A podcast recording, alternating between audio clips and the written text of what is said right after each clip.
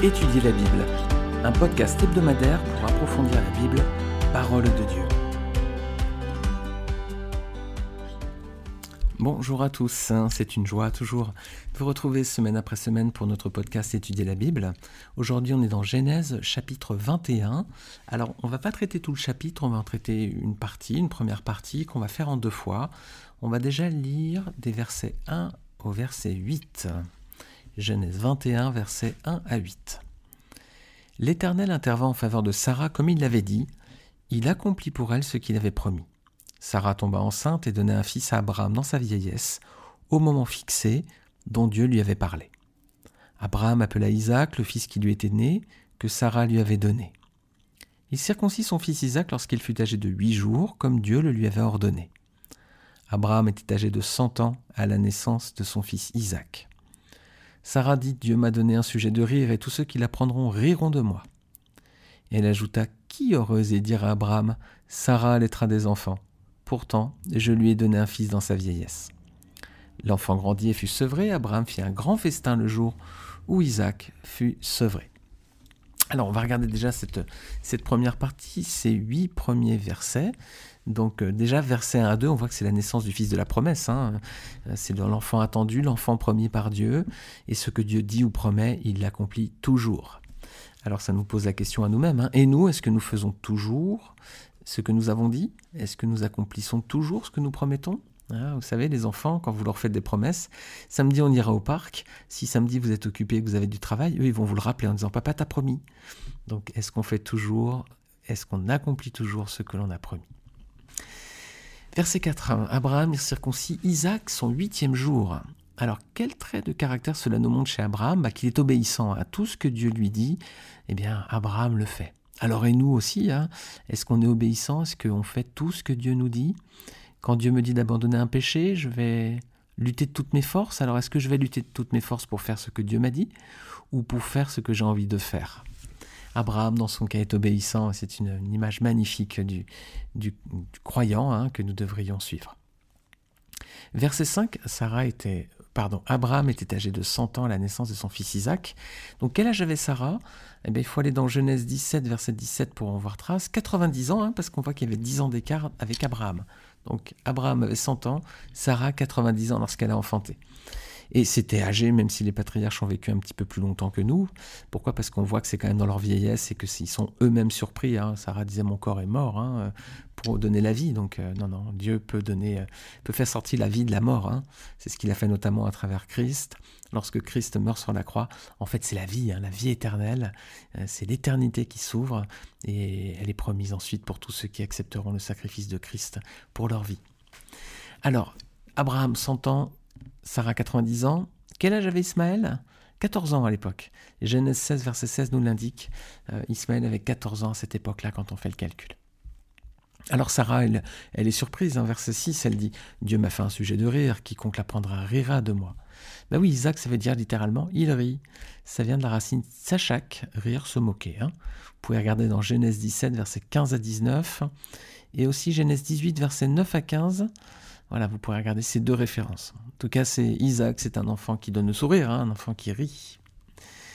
Verset 7 à présent, la grossesse de Sarah. Alors on avait évoqué la stérilité la semaine dernière avec la maison d'Abimelech. Bah, L'Éternel peut toute chose, hein, même une grossesse et une femme âgée, le Seigneur a, le pouvoir sur toute, toute chair, hein. sur la vie comme sur la mort, le Seigneur a tout pouvoir, il peut le faire. Alors Sarah a eu aussi sa part hein, dans l'accomplissement de cette promesse. Vous regarderez Hébreu chapitre 11 verset 11 à 12. Hein.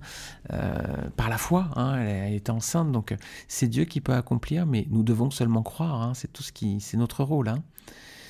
Mais Dieu ne joue pas avec l'ordre qu'il a lui-même instauré. Ici, il s'agit d'une naissance bien particulière. C'est un des trois patriarches. Alors verset 8, le banquet. Abraham fait un banquet, c'est une tradition de cette époque. Hein. L'archéologie, l'anthropologie montrent qu'à l'époque on faisait des grands banquets. Pourquoi? Parce que les enfants mouraient souvent en bas âge en fait. Hein. Euh, euh, il y avait beaucoup de morts euh, prématurées lorsque, donc voilà, avec les conditions de l'époque. Hein. Donc lorsque les enfants passaient le cap des deux ans, il y avait une grande fête qui était faite à ce moment-là en, remerciement, en action de grâce pour cet enfant qui du coup bah, maintenant était sorti un petit peu de la phase dangereuse, de la zone de danger. Alors voilà, c'est ce qu'on pouvait dire sur la naissance d'Isaac, le fils de la promesse, à partir de ces huit premiers versets. On va lire les versets 9 à 21 à présent. On va voir la deuxième fuite d'Agar au désert. Alors, je lis les versets 9 à 21 du chapitre 21 de la Genèse. Sarah vit rire le fils que l'égyptienne Agar avait donné à Abraham. Alors elle dit à Abraham, chasse cet esclave et son fils, car le fils de cet esclave n'héritera pas avec mon fils, avec Isaac. Cette parole déplut beaucoup à Abraham, parce que c'était son fils. Cependant Dieu dit à Abraham, que cela ne te déplaise pas à cause de l'enfant et de ton esclave. Quoi que te dise Sarah, écoute-la, car c'est par Isaac qu'une descendance te sera assurée. Je ferai aussi une nation du fils de l'esclave, car il est ta descendance. Abraham se leva de bon matin, il prit du pain, une outre d'eau qu'il donna à Agar, et plaça sur son épaule. Il lui remit aussi l'enfant et la revoya. Elle s'en alla et se perdit dans le désert de Beersheba. Quand l'eau de l'autre fut épuisée, elle laissa l'enfant sous un des arbrisseaux. Et elle alla s'asseoir vis-à-vis, à la distance d'une portée d'arc, car elle se disait Je ne veux pas voir mourir mon enfant. Elle s'assit donc vis-à-vis de lui et se mit à pleurer tout haut. Dieu entendit les cris de l'enfant. L'ange de Dieu appela Agar depuis le ciel et lui dit Qu'as-tu, Agar? N'aie pas peur, car Dieu a entendu les cris de l'enfant là où il se trouve. Lève-toi, relève l'enfant et tiens-le par la main, car je ferai de lui une grande nation. Dieu lui ouvrit les yeux et elle vit un puits. Elle alla remplir l'outre d'eau et donna à boire à l'enfant. Dieu fut avec l'enfant. Celui-ci grandit, habita dans le désert et devint tireur à l'arc. Il s'installa dans le désert de Paran et sa mère prit pour lui une femme égyptienne. Alors qu'est-ce qu'on peut dire? Verset 9. Comment est appelée Agar ici? L'égyptienne. Voilà, en Genèse 16.8, elle était appelée servante de Sarai par l'ange de l'Éternel. Euh, Agar était une égyptienne. Hein, euh, euh, c'est donc annoncé déjà dans Genèse chapitre 16 verset 1 aussi. Regardez Genèse 12 verset 14 à 16 également. bah, probablement elle faisait partie des servantes qui avaient donné par Pharaon. Vous vous rappelez lorsque Abraham était parti en Égypte, il avait dit à propos de Sarah c'est ma sœur et puis du coup Pharaon l'avait pris pour femme. Pharaon avait compris que c'était un mensonge. Il avait renvoyé Abraham avec Sarah et donc on voyait qu'il était reparti avec des troupeaux, des servantes et des serviteurs. Donc on peut supposer que Sarah faisait partie de ce petit contingent qui est parti. Alors ce que le monde nous offre, les amis, peut se transformer en piège. Hein. Euh, euh, oui, le, monde, hein, l'Égypte, c'est l'image du monde dans la Bible. C'était un cadeau du monde, c'était un piège donc maintenant pour Abraham. Je me rappelle d'un homme politique qui a une grosse affaire parce qu'il avait accepté comme cadeau de très beaux costumes. Voilà, ce que le monde nous offre peut se transformer en piège. Hein. Alors verset 9, l'enfant rit à présent et le rire est maintenant un problème. Vous voyez, au départ le rire c'était Sarah qui avait ri dans son cœur parce que Dieu avait dit qu'elle aurait un enfant. Ensuite euh, Dieu avait dit tu auras un fils, il s'appellera Isaac, rire. Et puis à présent on voit que le rire, maintenant c'est les rires d'Ismaël qui sont à présent un problème. Hein. Alors c'est le même mot, Sachak, qui est utilisé au verset 6 qu'au verset 9 hein, dans, ce cas. Hein. Attention aussi mes amis parce que parfois on peut penser qu'on rit, mais la personne pense que l'on se moque. Parce que le mot de Sacha qui peut dire rire ou moquerie. Alors attention parce que des fois on peut dire c'est une plaisanterie, mais en fait euh, euh, c'est pas méchant, vous voyez, c'est juste pour euh, chamailler un petit peu. Mais l'autre personne peut se vexer en face, qui pense que qu'on se moque. Alors soyons toujours prudents aussi avec la façon dont nous manipulons l'humour. Mais ici, Ismaël, il fait pas que rire en fait. C'est bien dans le sens de se moquer. Regardez Galates 4, versets 28 à 30. Galates 4, versets 28 à 30. On est dans le Nouveau Testament. C'est l'apôtre Paul.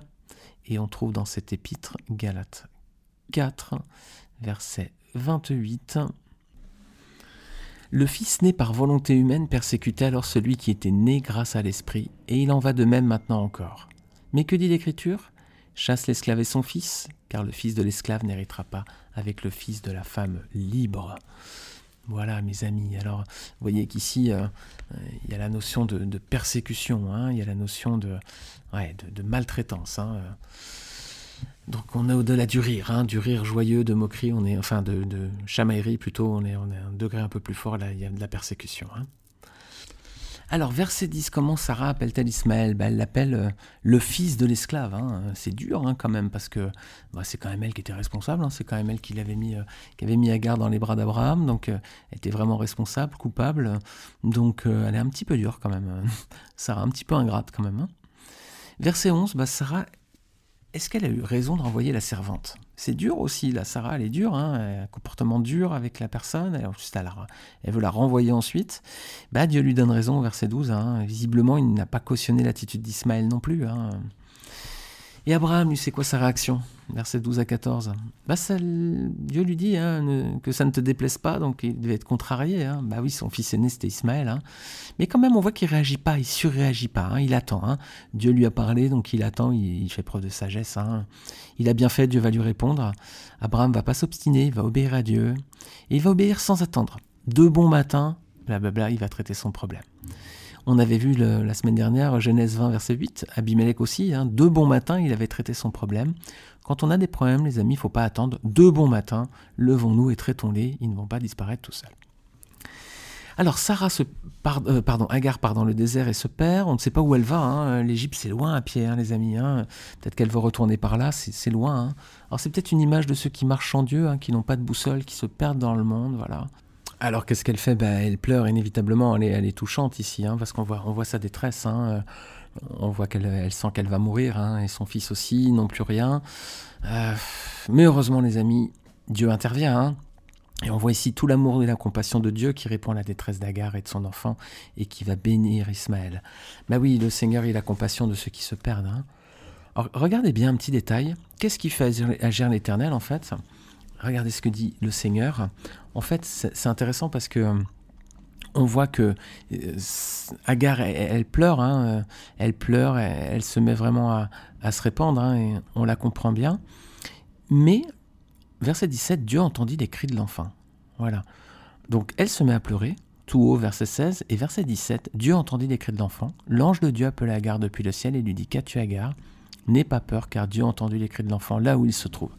Alors c'est intéressant parce que c'est la mère qui pleure et Dieu a entendu les cris de l'enfant. Un petit détail hein, qui, est, quand même important. Et regardez un autre détail.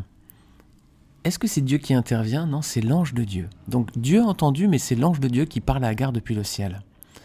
Alors c'est le même mot qu'on avait vu euh, Genèse 16 avec le verset 7, l'ange de l'Éternel. Euh, c'était déjà le mot malak. Et ici, Genèse 21, 17, c'est également le même, mot, le même mot, pardon, c'est Malak. Ange de l'Éternel dans Genèse 16, traduit par Malak, pour le mot ange. Et Genèse 21, ange de Dieu, le mot ange est traduit par Malak. Donc c'est bien le même mot, c'est juste ensuite un synonyme entre Dieu et l'Éternel qui est employé. Donc c'est bien l'ange de l'Éternel, donc on a bien une Christophanie. Et oui, les amis, euh, Dieu entend, et c'est Christ qui agit. Hein. On a vu, c'est lui qui est venu sur terre pour régler le problème du péché définitivement sur la croix. Alors, est-ce que Dieu va abandonner Ismaël? Non, parce que Dieu est bon, Dieu est amour, c'est dans sa nature, donc il ne va pas le condamner. Hein. C'était pas de la faute d'Agar. Hein. Agar était une, servante, elle devait obéir à ses maîtres, hein. donc elle a dû avoir des relations avec Abraham. Et c'était pas la faute du fruit de cette union, Ismaël, donc Dieu pardonne, Dieu a, compassion. Il part dans le désert donc de Paran, donc c'est une partie du désert où séjourna Israël. Vous regarderez dans Deutéronome chapitre 1 verset 1 si vous le voulez.